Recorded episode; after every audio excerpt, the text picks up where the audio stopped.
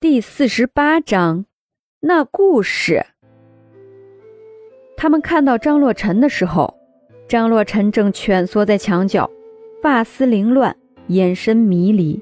他看着面前的一具尸体，呢喃着什么。洛尘，张夫人走到张逸晨的身边，手搭在张洛尘的肩膀上面。张洛尘抬眼看了一下张夫人，哇的一声哭了出来：“娘，相公，相公死了！”扑在张夫人的身上，张洛尘放声痛哭，哭得撕心裂肺，哭得响彻云霄，哭得嗓子嘶哑。张夫人看了一眼旁边的尸体，已经看不出那是谁。已经完全没有了人的样子。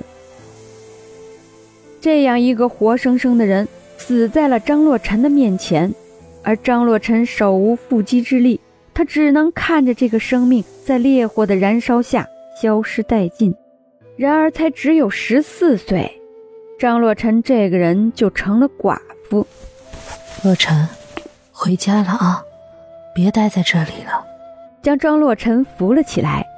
张夫人又看了一眼那尸体，把梁公子的尸体处理一下。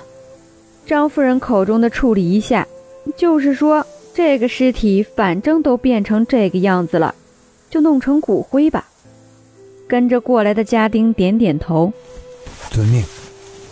张洛尘看着那尸体，满眼的留恋。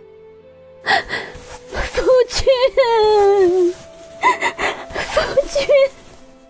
张洛尘有一种要扑过去的感觉，张夫人抓住张洛尘的手，拦住了张洛尘。洛尘，赶紧回家吧，啊，这里风大，风吹进了这里各种东西烧坏的焦味儿，也烧尽了梁家上上下下一百七十二口家人的灵魂。上了轿子，张洛尘还在嘤嘤哭泣。回到了家中，张夫人使尽了全身的招数安慰张洛尘，让张洛尘的悲痛情绪平息了不少。第二天，整个京都传着梁家失火，梁家上上下下一百七十二人全部都被烧死了，只有张洛尘有幸逃过了这一劫难，只因为梁公子护住了张洛尘。然而。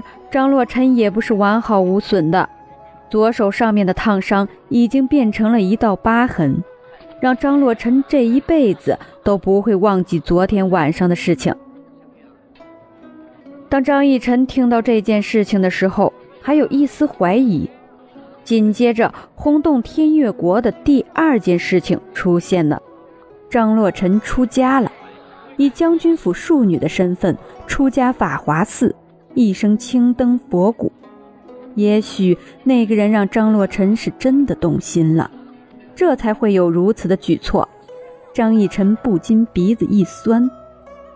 洛风，我们去看看洛尘好不好？张逸晨眼圈发红，看着秦洛风，秦洛风也不禁唏嘘，点点头。好。张洛尘是挺可怜的。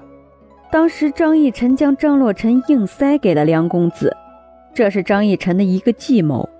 但是没想到，张逸晨竟然会间接的让张洛尘变成了一个寡妇。也许在张逸晨的记忆当中，张洛尘是做了对不起张逸晨的事情，甚至是要了张逸晨的命。但是现在最可怜的是张洛尘，不是吗？而且现在的张洛尘对张逸晨并没有做什么事情，他张洛尘可以说是没有任何的伤害，除了那一次将张逸晨害死。但是现在张逸晨不是没事儿吗？没事儿的话，那么什么事情都可以原谅的。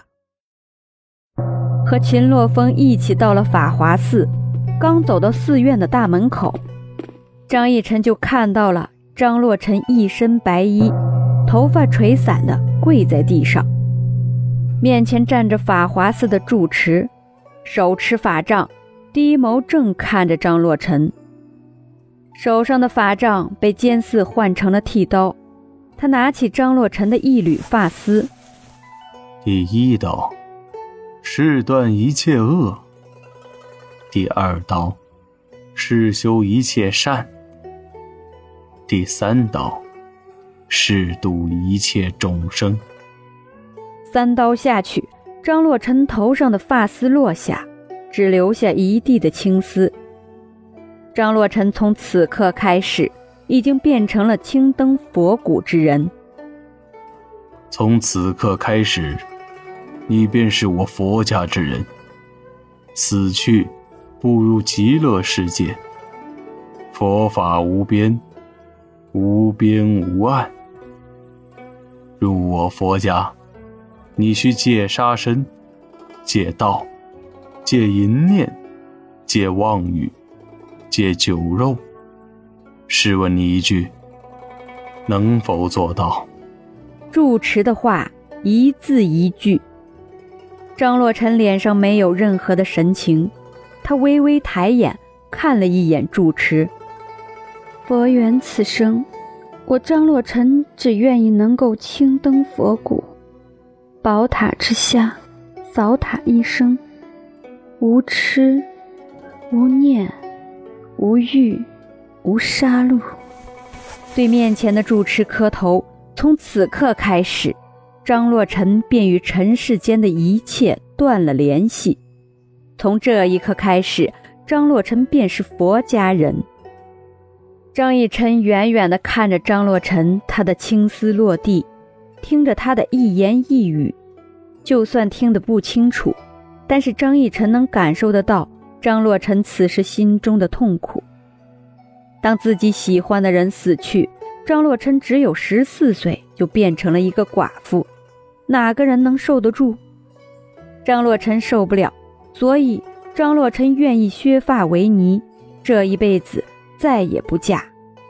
张洛尘虽说已经出家了，但是张洛尘的身边还是带着一个侍女，那侍女的面孔十分的陌生。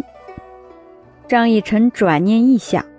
估计是张洛尘以前的侍女被大火烧死了，那侍女的手上拿着一个骨灰盒，应该就是梁公子的。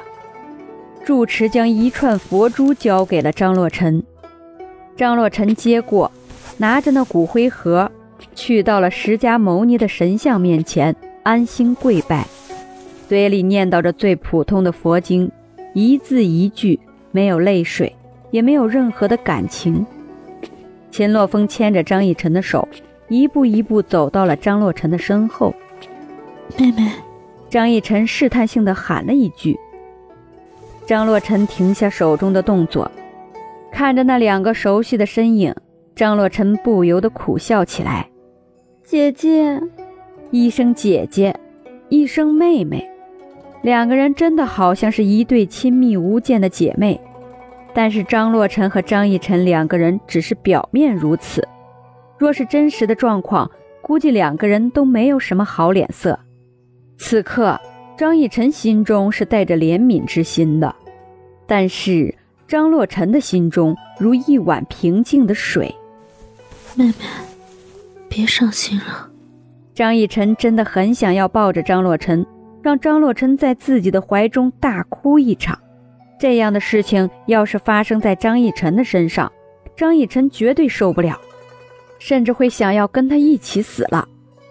张洛尘微微一笑，惨白的脸色很难看，没有了昔日的艳丽，却平添了几分不食人间烟火的气质。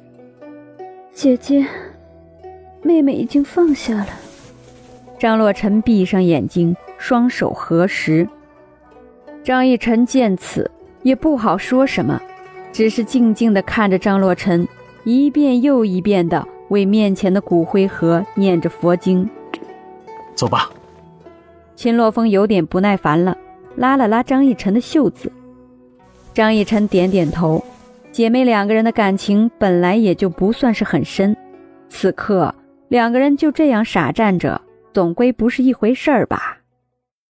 张逸晨坐在马车上面。一遍又一遍地想着，张洛尘这个人以后要怎么办呢？